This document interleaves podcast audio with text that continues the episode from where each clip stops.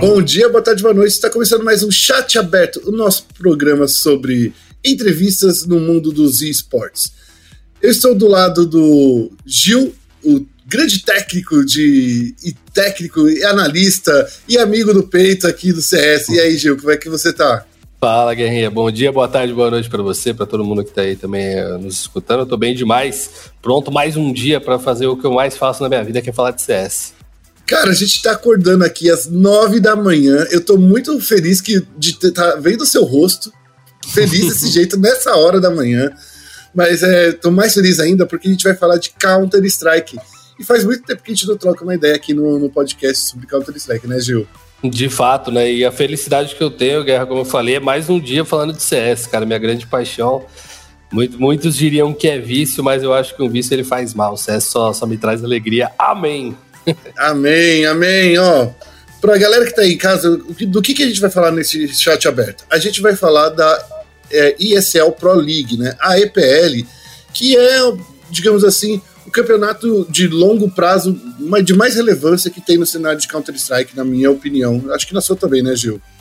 Sim, eu acho campeonato... que é o, é o, campeonato de maior renome e maior história, né, até o momento. Já estamos indo para a 13 terceira temporada, né? Então, Exatamente. já fala por si. Exatamente. E, e, e, por que, que a gente vai falar só hoje, só, só agora? É porque nessa sexta-feira começou a fase de grupos aí do, do, da EPL, que tem três times brasileiros: MIBR, a Fúria e a T1. A gente não fez na semana passada porque tinha phase, mas gente, como vocês já devem ter percebido, semana passada a gente falou de TFT. Então, entenda que não é bem assim. É, a gente teve que escolher aqui o tema. Escolhemos hoje para falar justamente desse grupo que tem os três brasileiros.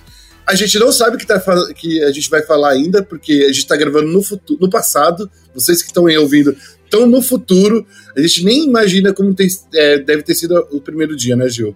Exatamente, né? Mas ainda assim é para ter uma previsão legal pelos últimos resultados, pela forma como as equipes vêm se apresentando e pelas mudanças recentes também em alguns dos rosters.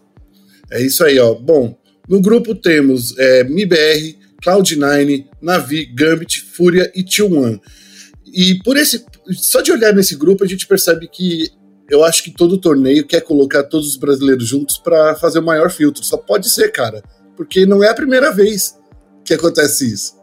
Cara, é, é, muito engraçado. Eu cheguei a falar disso até com o meu time. O, o ponto principal é que essas equipes hoje do, do Brasil não estão buscando briga por títulos. Talvez a Fúria esteja hoje, né? Tá, tá no top 12 hum. e tem um pouquinho mais de chance. Só que a, a, comunidade brasileira, e aí a gente pode colocar dentro do Gaules e das outras transmissões brasileiras também, com a própria MBR TV, tem atingido audiências muito grandes. E como essas equipes não têm muita chance de se enfrentar lá na frente, numa semifinal, numa final, talvez um playoff, é mais fácil colocar já nos grupos e necessariamente não é nem filtro, é já para ter aquela audiência logo no começo e já ter aquela entrega para os patrocinadores, né? Eu, eu, penso dessa forma, trabalhei durante muito tempo com casting e, e cara, a gente sabe o esforço que é para entregar patrocinador nos esportes. E eu acredito Sim. que com a EPL não seja diferente. E por isso, talvez a gente tenha tanto BR junto logo de cara. É, eu, eu acho que até faz um pouco sentido, né? Que também a gente consegue ver aí, pelo menos em um grupo, a gente seleciona aí o melhor, né? Porque geralmente, com, do jeito que tá esse grupo aqui, eu acho que pelo menos um brasileiro passa. Você acha, Gil? É bem possível, cara, é bem possível. Provavelmente a Fúria, né? Do, eu acredito que, o, que, as equipes que devam passar por ser o Navi Fúria Gambit, né? Pelos resultados recentes do Gambit. Mas uhum. não me surpreenderia, de repente, de, de, da, da MBR, de repente, passando no lugar do Gambit ou no próprio lugar da Fúria. Jogo de brasileiro não tem essa de ranking, né? Então a própria é. T1 também pode surpreender. Então é, é, um grupo que realmente tem uma grande chance de passar um BR sim. Eu acredito que o Cloud9 não tá numa boa fase para roubar uma dessas vaguinhas, não. É, eu, eu ando vendo isso também, Gil. Eu acho que a Gambit e a Navi, para mim, são os times mais fortes desse grupo.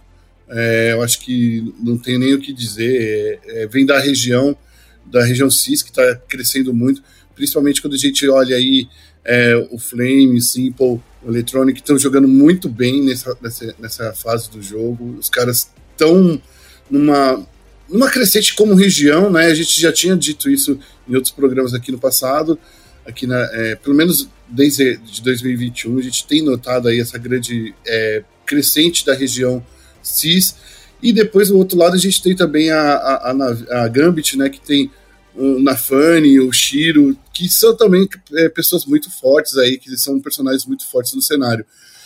Gil, entrando nesse, nesse, nessa análise aí de região, o que, que anda acontecendo com, com, a região do CIS, né, da, da, do, dos antigos é, países ali da, do leste europeu, da Rússia, daquela região ali? Por que, que a galera voltou a jogar em 2021? O que, que você tem sentido aí é, dessa crescente da região? Cara, para você pensar no, no, na crescente da região, você tem que olhar não para 2021, mas sim para 2020, né? O final do ano foi muito importante para eles.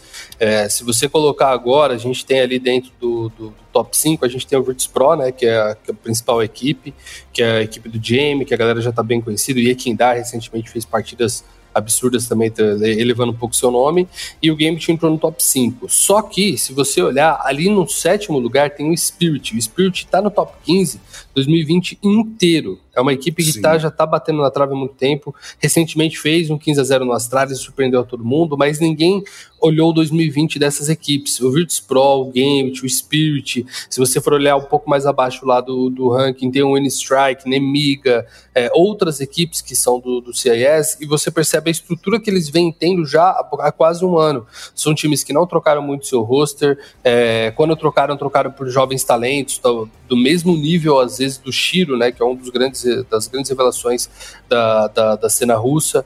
E, e, você começa a perceber que essas equipes elas vêm criando corpo, e isso falando de forma tática mesmo. É são equipes que têm é, criado cada vez mais consistência dentro dos seus estilos de jogo, e, e, os talentos individuais que vão aparecendo, justamente por conta dessa consistência coletiva, acabam se destacando. Então, tem momentos ali que você vai mesclar a experiência de um, de um Hobbit, campeão de Major já, uhum. com um Shiro que está vindo com tudo, é difícil você tirar é, esse cara do jogo. Aí você vai pegar uma Spirit que tem um, o, o Chopper meio com experiência de Major, vai trazer um Magix, que é um cara que já é absurdo de mira, vai ter uma, uma consistência maior. Diferente das outras equipes que já têm jogadores renomados e estão, às vezes, até no ponto certo de conforto, mas uma pequena zona de conforto. Isso acaba fazendo diferença, querendo ou não, e eu acho que esse é o grande ponto do CIS, porque eles estão buscando o seu espaço ao sol. A única equipe que realmente tem expressão no CIS é a equipe do Gambit, né, por falando pelo, pelo próprio CIS, porque o Virtus Pro uhum. ganhou renome com a equipe polonesa, né, do Taz, Pacha, o Bialy e tudo mais.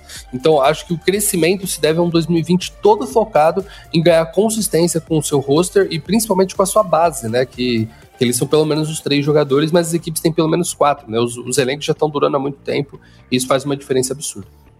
É, e eu, eu acho que tem uma outra questão também, né? Eu acho que como a região é uma região que sempre teve uma, uma tradição no, no CS, eu acho que como a gente ficou, principalmente os, os, torneios do ano passado, eles ficaram mais regionalizados ainda, né? Eles ficaram mais fechados. Eu acho que te, talvez a região se fortaleceu justamente por trazer bastante gente de fora, por estar próximo também da Europa. Eu acho que eu acho que todo mundo pode jogar em um torneio tanto dentro da própria região ali do CIS, do, da, é, do CIS, né? Como também acho que é uma no... tem aparecido esses novos nomes. É o que aconteceu, por exemplo, acho que em 2018, 2019, quando a gente veio falar da, do renascimento da Fúria, né? Da, da Fúria aparecendo já com com a galera aqui no Brasil, que jogou muito, dominou o cenário e encontraram novos nomes. Eu acho que é mais ou menos isso que está acontecendo lá também. Eles encontraram novos nomes, principalmente esses jovens aí que estão vindo ali dessa região, e estão se unindo com os caras mais velhos. Então aí a, a, a união dessa, de, dessas duas coisas, né, ajuda muito. Eu gostei desse, desse, desse pensamento, sei lá. Pode ser que eu esteja errado? Pode ser, mas eu acho que não. Ô, ô Gil, Hoje, e tem outra coisa também nesse grupo nosso aqui, né? A gente falou um pouquinho tanto da, da, da Gambit quanto aí da, da, da Navi, mas eu acho que a gente pode falar é, um pouquinho também da Cloud9, né? A Cloud9 é um time que subiu aí um pouco, né? Tem, tem subido, não, tem aparecido um, um pouco. Ele se classificou aí como o ranking global da ESL, né? Pra galera entender aí, Gil, explica pra, eh, como é que funciona esse ranking global da, da SL, porque tem uma pegadinha, não tem? Cara, a, a grande real é que o ranking da SL são, é o mérito da organização dentro dos últimos campeonatos. Então, mesmo é. que eles tenham trocado o roster, O roster anterior estava bem na Pro League, então isso faz diferença, uma diferença absurda. Os outros campeonatos da ESL contam pontos também, ESL One, ESL é, New York, IEM, DreamHack. A, a DreamHack e a IEM também são da ESL, né? É, são, uhum. são campeonatos dentro do grupo. Então, isso acaba contando pontos. E os pontos, eles são todos da organização. Então, se a organização trocar de um roster inteiro, como fez o Cloud9, indifere no que acontece. Então, o Cloud9, mesmo não indo muito bem, teoricamente essa vaga deveria ser da Extra Salt, né? Que é o, que é o antigo roster do Cloud9, que conquistou né, esse ano de 2020 para eles poderem ter essa vaga na Pro League. É, e acaba montando né, um time aí que, que teoricamente era um juggernaut, né? Como o, é. o Jake Blake tentou fazer, com, tentou não, né? Conseguiu fazer com o Complexity, só que o Cloud9 até o momento zero zero expectativas de ganhar algum título, né? Então esse ranking da Pro League aí realmente acabou favorecendo bastante eles, mas por um trabalho que não foram eles que fizeram. Eu acho que é, nesse caso a gente fala muito de, de, tenta comparar com futebol, por exemplo, sei lá, futebol com ou até com os esportes tradicionais, porque nos esportes tradicionais a, as equipes que são donas né, das vagas que uhum. tem, então acho que é, é, é, eu acho que é nesse sentido aí. Então pra galera que tá em casa, assim, mas esse time não jogou nada até agora, não ganhou nada, ganhou nem experiência ainda, Gil. Nem experiência os caras ganharam ainda. Então eu acho que a galera de casa tava meio com, a, com esse tipo de pensamento. Mas por que a Cloud9 tá nesse, tá nesse grupo, né? É, é, foi pelo menos uma questão que eu vi aqui. Cara, mas é, é normal, é normal pensar assim, porque é, é, os torneios da ESL ainda, eles, eles seguem um pouco mais o padrão tradicional dos esportes, mas é uma coisa que normalmente a gente vai sofrer um pouquinho. Cada, cada torneio, né, cada organizadora tem o seu próprio ranking, a CSPPA também, que é do, dos atletas, também tem seu ranking próprio e tal, isso acaba atrapalhando um pouquinho da gente entender. Mas aos poucos a gente vai popularizar. E o fato da, do, dos jogos serem online também nesse, nesse ano de 2020 tirou um pouco daquele excesso de informação que a gente tinha nas transmissões, né? Então a informação ela foi reduzida também para o público e acaba atrapalhando, que não, no, no entendimento. Então, se você não está vivendo isso 24 horas por dia, estudando, correndo atrás da informação, você acaba nem percebendo mesmo. Mas o, o Cloud9 é uma, é uma das maiores organizações do mundo é, de, de, toda forma, eles vão montar rosters competitivos, né? Então, uhum. é, o, o, elenco deles, de, de, certa forma, vão sim ter, um, ter uma capacidade de, de, ir longe, mas nesse momento, pelo menos o que a gente tá vendo, não, não, é. não tá mostrando isso.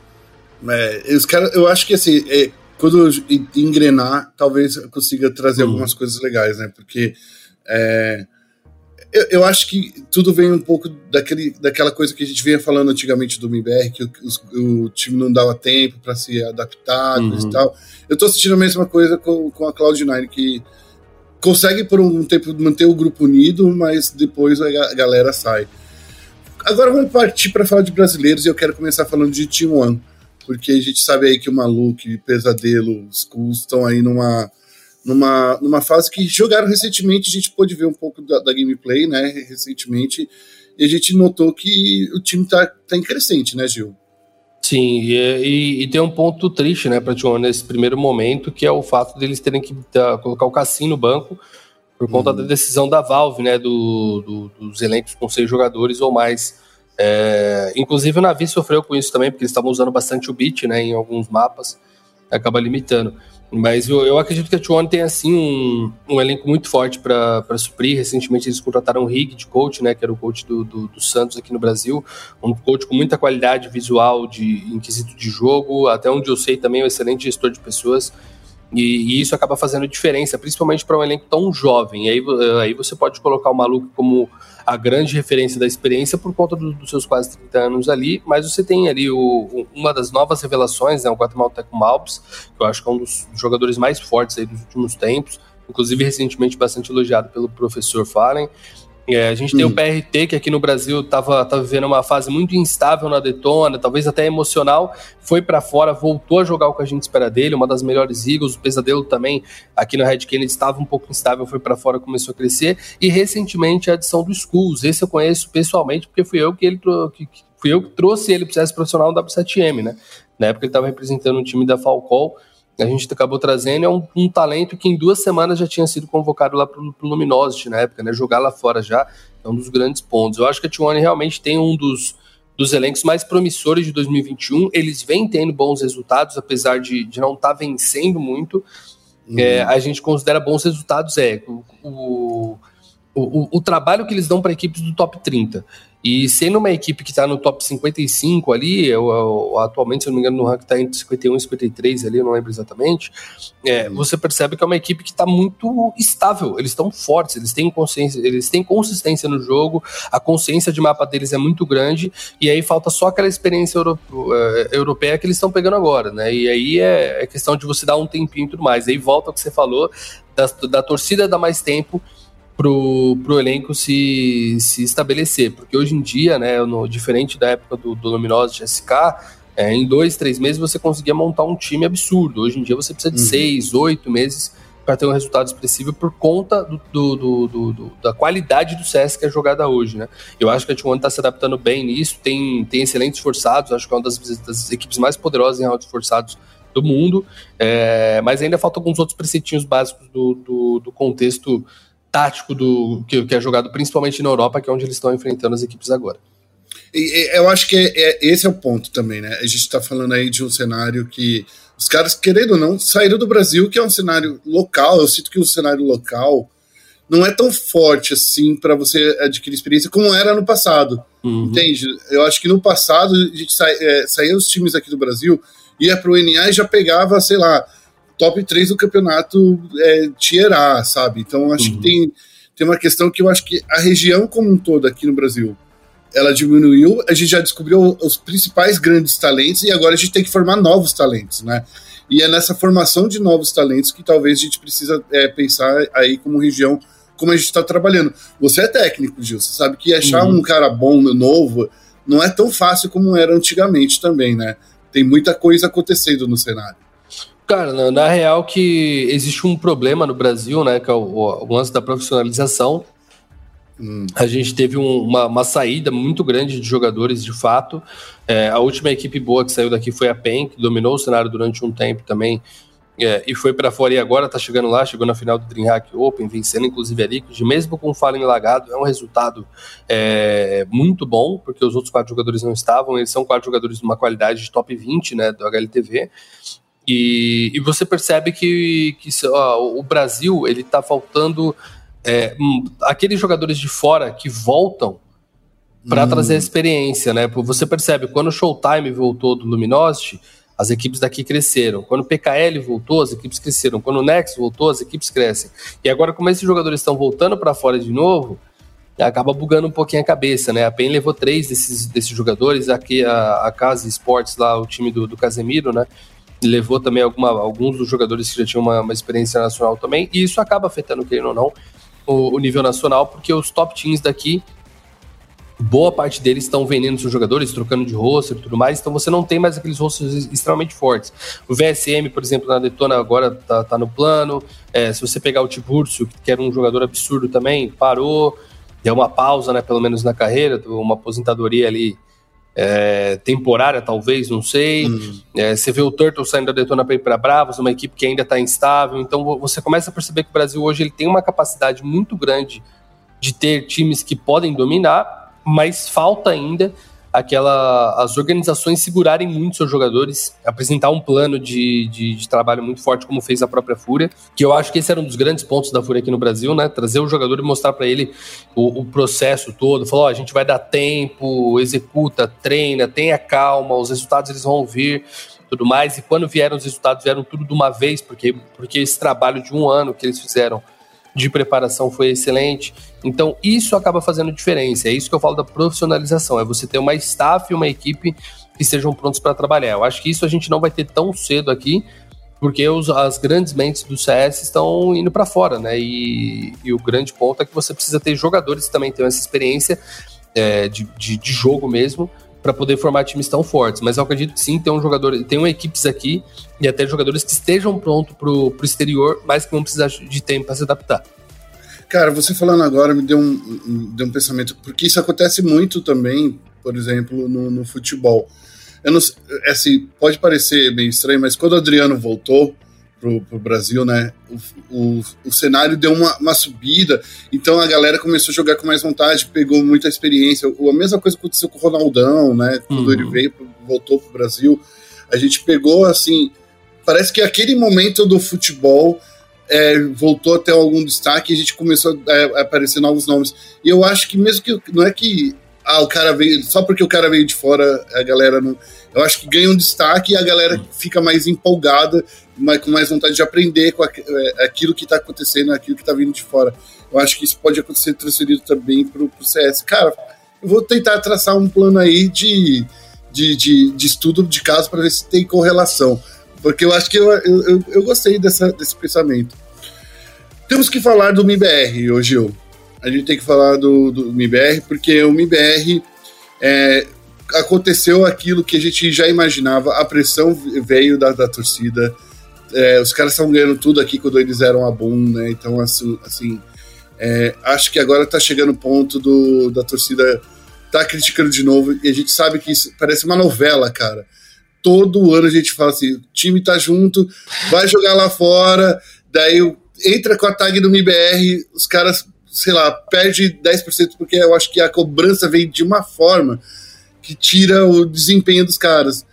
Você, se, você sente isso? Que, que a galera tá cobrando já resultado muito cedo da, dessa, dessa equipe? Cara, é, é, uma coisa que é difícil. Representar a tag no MBR exige, né, que você tenha um nível de jogo muito forte, né? Querendo ou não, hoje é a mesma coisa da Fúria, né? A Fúria conseguiu se colocar no mesmo patamar do MBR e, e com todo respeito, talvez até superior, dentro do CSGO. É, que o respeito que você tem pela tag, às vezes acaba trabalhando. E, de novo, repito, olha a diferença da Fúria. Trouxe um Honda que era um moleque novo, jogador de Ranked Pro aqui da Gamers Club, e foi lá e os, o Honda jogou super bem contra uma das equipes do top tier, que é o G2. O G2 é uma das equipes que na época ali, com, com o Kenies no roster ainda, era, era uma das melhores equipes em quesito de mira do mundo. O Honda meteu três aces pra cima dos caras. É. E aí você percebe a mentalidade da fúria, da leveza, do trabalho psicológico, da estrutura. Meu, você vai chegar, joga leve, não tem medo de errar, vamos aprender junto e tal. A fúria já dá esse trabalho muito claro pro, pro, pro, pro atleta. Eu acredito que o MBR ainda peca nesse quesito. O MBR ainda é uma, é uma organização norte-americana que tem muita estrutura empresarial e pouco esportiva. É, e isso pode ser até uma crítica dura que eu posso fazer e, e talvez até me arrepender dela no futuro, mas é, é um ponto muito claro. Assim, o IBR ele não tem um preparo esportivo muito grande e os atletas acabam sentindo isso. Não tem como, né? Você precisa ter um preparo psicológico muito forte, você precisa ter uma adaptação. Representar o IBR hoje é você ser literalmente jogado num ninho de ódio. E isso é, é difícil, é. cara. É difícil para jogadores, independente do tamanho da experiência deles. Pouquíssimos jogadores no mundo têm cabeça para lidar com isso pouquíssimos. E, e, esses poucos, honestamente, não estão no MBR hoje, né? A equipe que foi pro MBR estava acostumada a ser hypada, torcida, ah, um perdeu, faz parte. Normal, tá ligado? Tá tudo bem. Agora, quando você entra no MBR, a galera esquece que eles eram a Bull. Eles esquecem tudo que essa equipe fez aqui no Brasil. Tudo bem que no SA é obrigação da equipe deles, com o nível de jogadores que eles têm, é, amassar todo mundo aqui mesmo, não perder mapas, não perder séries MD3, perder mapas até faz parte, porque é o CS, uhum. mas eles não perderem em séries MD3, que é o que eles estavam fazendo, perderam apenas para Sharks e Zurus, que são duas da, da a, a, Sharks ficou muito tempo na Europa, então teoricamente é uma equipe que deveria bater de frente com a Boom, e a Isurus é uma das poucas equipes no, na América do Sul que chegam lá fora dando trabalho. Então uhum. você tem uma, uma linha que você tem que respeitar essas duas equipes e faz sentido elas baterem de frente com a Boom. Só que eu acho que a, no momento que a Boom se torna MBR, eles precisam entender, a torcida precisa entender que é uma equipe que ficou um ano treinando no Brasil. O nível de uhum. treino no Brasil em frente ao nível de jogo da Europa é muito abaixo. Muito abaixo. O brasileiro, a maior parte dos times aqui não sabe treinar do jeito certo, não tem a condição de treinar para evoluir, muitos treinam para jogar, e isso quem ou não acaba afetando, né? Você não treina tático, você não treina reação, você não treina batida. E quem ou não, isso acaba quebrando um pouco o time. Recentemente até saiu uma entrevista do Thiago no HLTV falando sobre é, o nosso problema é a adaptação com a Europa, porque no Brasil a gente estava acostumado a forçar muitos rounds. E lá uhum. fora, esses forçados não tem tanto impacto quanto tem aqui.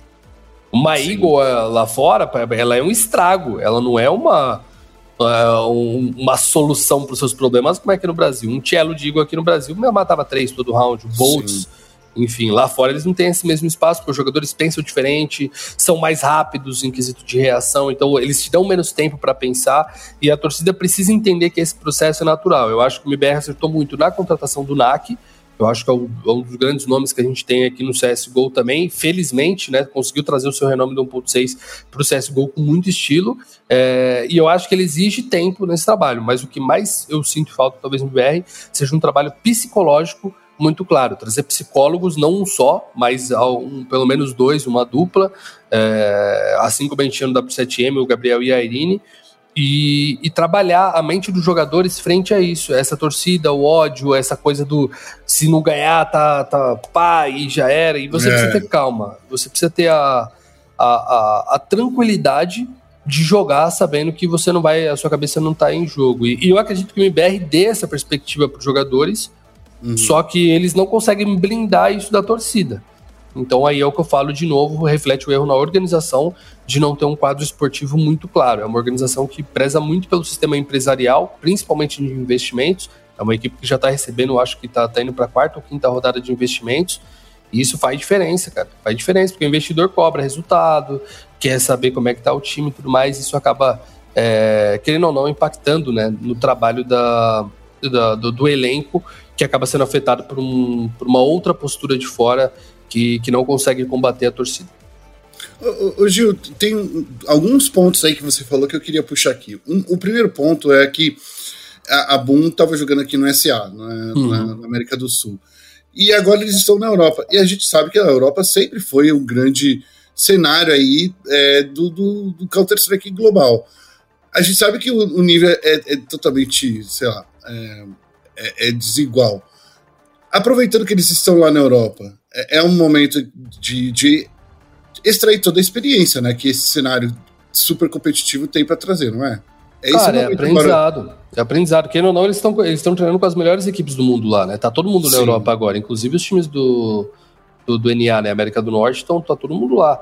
Então é aquele momento de literalmente, cara, sentar a bunda na cadeira e falar, velho, vamos trabalhar. E eu, e eu não duvido que eles estejam fazendo isso. Eu não acho que o problema esteja no elenco. Eu acho que o problema segue dentro da organização de não conseguir prover o, o a, a, estrutura psicológica para os jogadores. São jogadores muito jovens, representando uma tag muito grande. É, eles vão aprender rápido, eles estão aprendendo rápido. Eu, eu assisto bastante as demos do MBR. É, é, um time que você percebe a evolução de jogo a jogo. E isso faz muita diferença, porque aqui no Brasil, você, você assistisse cinco demos da Boom, serão cinco demos muito parecidas.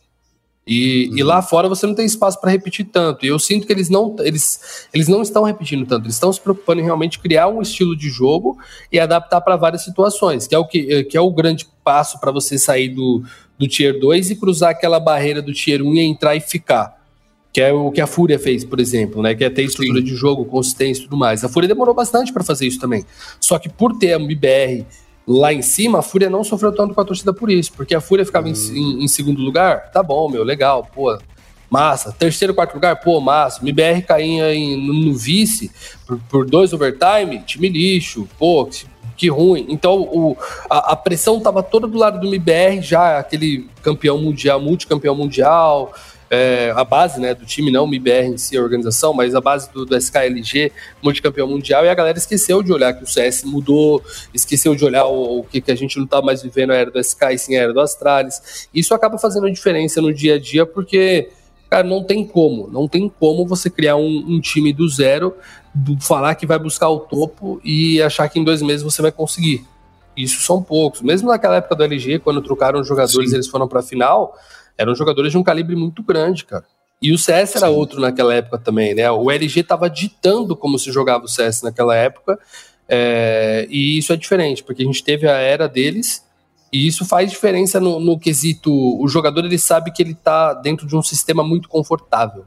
E hoje em dia, para você ter um sistema muito confortável, tem duas opções: ou você trabalha muito, ou você nasce dinamarquês e vai para trás. Ah, gostei dessa parte. Ô Gil, para a gente finalizar, a gente tem aqui, eu acho que atual, acho não, né? É certeza do atual melhor time brasileiro atuando na gringa, que é a Fúria, que é aquilo que você já meio que permeou em todas as nossas análises até agora, né? Todas as suas análises até agora, de como a Fúria é um exemplo de organização e uhum. exemplo de, de como preparar um time. Eu acho que muito disso se deve ao seu parceiro de posição, né? O coach Guerri aí, que é um cara que conseguiu fazer com que tanto a equipe quanto os jogadores não prezassem tanto pelo resultado de curto prazo. É, é uma coisa que ele sempre disse, ele sempre pensou no longo prazo.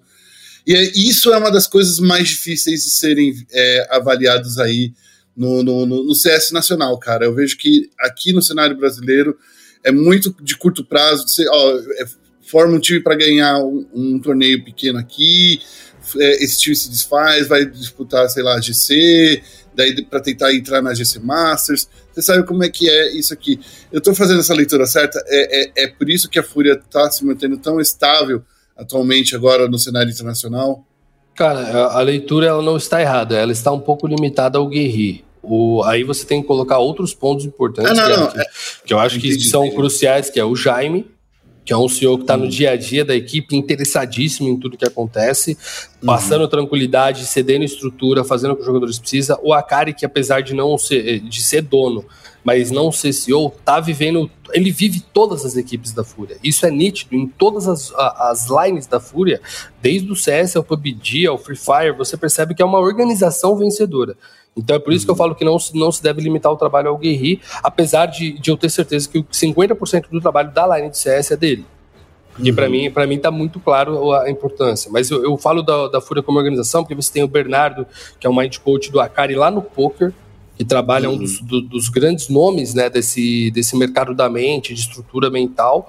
É, e eu acho que isso é absurdo, porque ele não é psicólogo, e ele consegue trazer esse time. E, e, se não me falha a memória, a Fúria tem dois psicólogos trabalhando com as equipes. Então você percebe que a estrutura da Fúria desde a base é: vamos treinar, a gente tem o melhor time, a gente vai chegar lá. Vamos, vamos entender o processo, vamos aceitar o processo. Porque é, é muito fácil você acelerar o processo, chegar, só que depois você cai. Uhum. E, é, e é o que a Fúria faz é: vamos chegar devagar, para aprender todo como que a gente subiu cada degrau desse, para na hora que a gente tiver que descer, a gente não desça 10, desça só um. E é o que a Fúria faz em todas as, as suas lineups. Eu acho que é, isso é uma, é uma mentalidade da organização. Isso se reflete no CS, porque o Guerri ele tem essa mentalidade também. Ele é um, ele é um jogador, ex-jogador tremendamente experiente, jogando as principais organizações do, do Brasil, esteve entre os, os, principais times daqui, e ele já sabe como é esse caminho de estar no topo. Ele já viveu isso muito tempo. Então uhum. isso acaba fazendo diferença para você trazer um Cacerato de 20 anos, um Yuri de 20 anos, é, um Honda que nunca jogou lá fora, que nunca jogou aqui. O Honda nunca jogou profissionalmente aqui, jogou na Detona Pound, mas não jogou os, a, uma GC Masters, não jogou um, um Clutch, um CBCS na LAN. Isso faz diferença. Isso faz uhum. muita diferença. Então, é, eu sinto que o trabalho que a Fúria faz é pega jogadores, às vezes o próprio Henrique, que era um Sim. jogador que muita gente questionou a entrada, inclusive eu, foi muito bem na Fúria. E isso se deve com certeza ao trabalho da mentalidade deles, e, e, é por isso que eu falo que a Fúria tem uma das, das grandes mentalidades vencedoras. A Fúria me lembra, é, é, tem, na minha opinião, o mesmo trabalho que faz o Astralis, o mesmo trabalho Sim. que faz a equipe do Heroic, o Vitality, são equipes que estão no topo do mundo. Que, que você. O, o Vitality tem o Zayu, o melhor jogador do mundo. Você fala, pô, o Zayu nem deve ter tanta cobrança. Se você olhar a rotina do Zayu, ele faz um, um trabalho físico absurdo. Ele emagreceu pra caramba agora.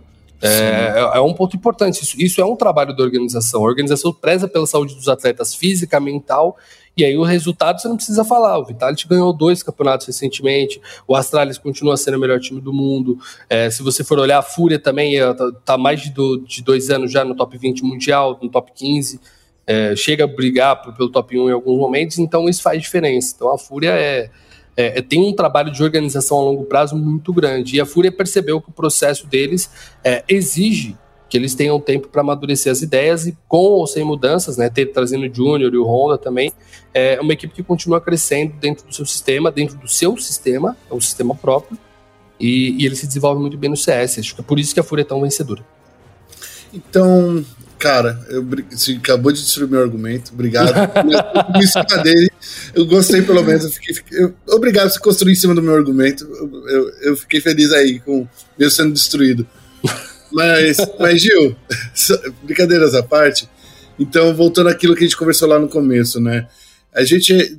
Eu, eu acredito que assim, os times que passam aí para a próxima fase é, é, é é, a Gambit e eu acredito que a Fúria. Eu não sei se você segue com essa mesma linha de pensamento, mas eu vejo que a Navi e a Gambit são os times mais fortes e a gente vai ver talvez um, bom desempenho aí do MIBR.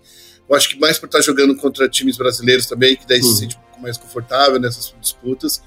Mas eu, eu vejo que talvez o quarto time desse grupo possa ser o MBR, eu não sei, depende muito de como vira a cabeça deles. Mas você concorda comigo? Você acha que é esses três times que passam para a próxima fase da, da EPL?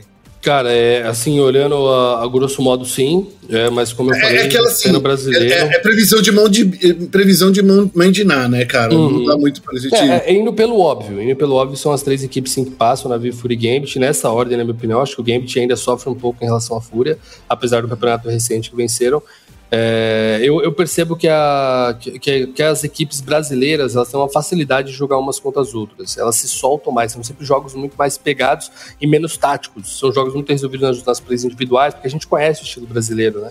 De abrir para tocar tiro e tal, e essa é a famigerada cachorrada que a gente diz aqui na gíria do profissional. E, e, cara, eu acredito que se tiver uma zebra, provavelmente deve ter dentro das equipes brasileiras é, o MBR pode cavar uma vaguinha, às vezes no lugar do Gambit, às vezes no lugar da Fúria.